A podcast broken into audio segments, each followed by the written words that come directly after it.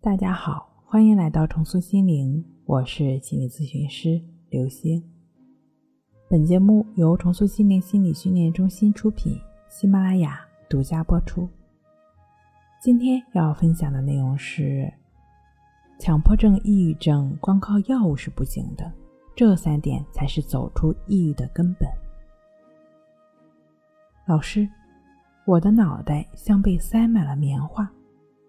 这是一位抑郁症来访者非常形象的描述他的症状，一边掏出医生的诊断说：“我在医院检查，医生说我是抑郁性失眠症，还伴有强迫。”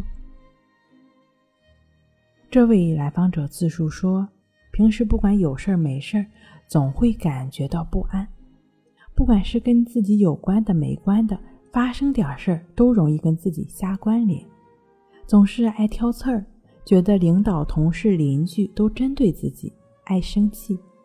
婆婆、老公，就算自己的亲妈，他们说的话在别人看来是无关紧要的，我都会生闷气。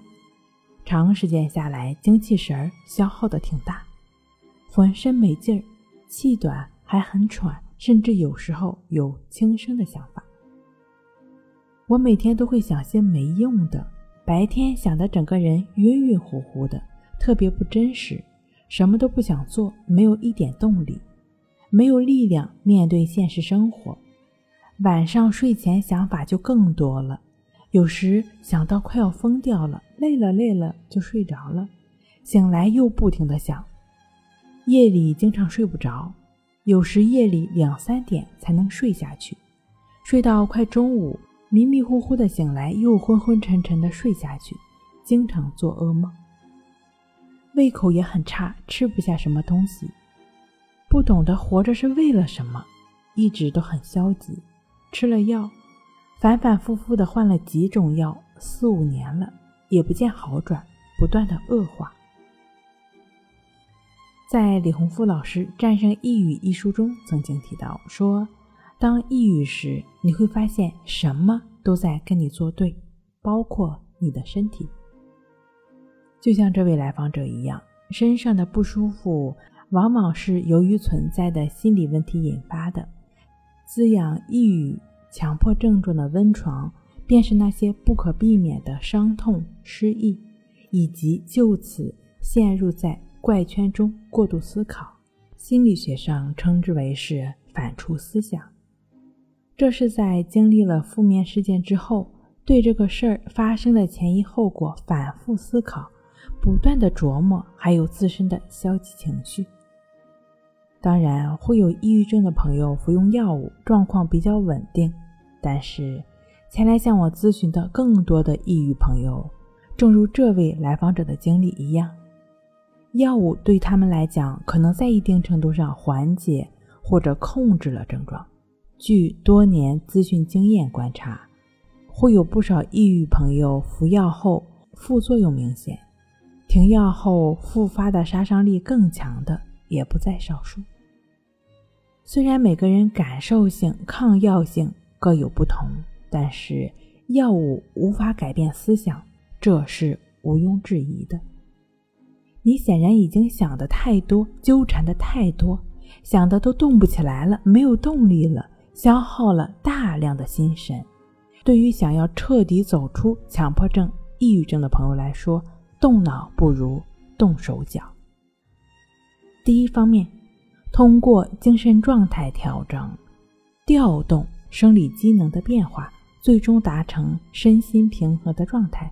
你需要一动二静。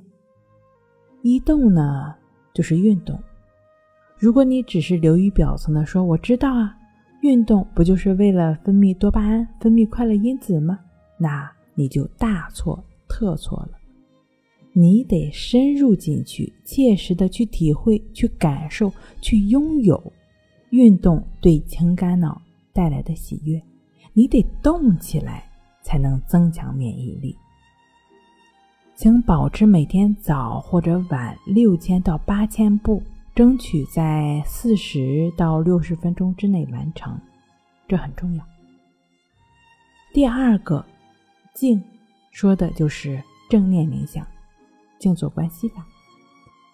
持续专注鼻孔处呼吸的观息法练习简单好用，持续感觉呼吸，心神就会不断从抑郁中一点点摆脱，破除反刍思想，自动展开内在的疗愈能量。心神需要滋养，身体自身也不容忽视。如果不关注身体自身的代谢这一部分的话，一味强调心的平衡状态也是不可取的。因此，第三点，我们就来聊聊饮食。你不妨尝试中国式的地中海饮食，多吃蔬菜、杂粮，少吃加工食品。多项研究表明，适量的吃一些，比如三文鱼、沙丁鱼、亚麻籽油。富含欧米伽三脂肪酸的食物能够对抑郁有所缓解。以上的三个建议共同作用，缺一不可。好了，今天跟您分享到这儿，那我们下期再见。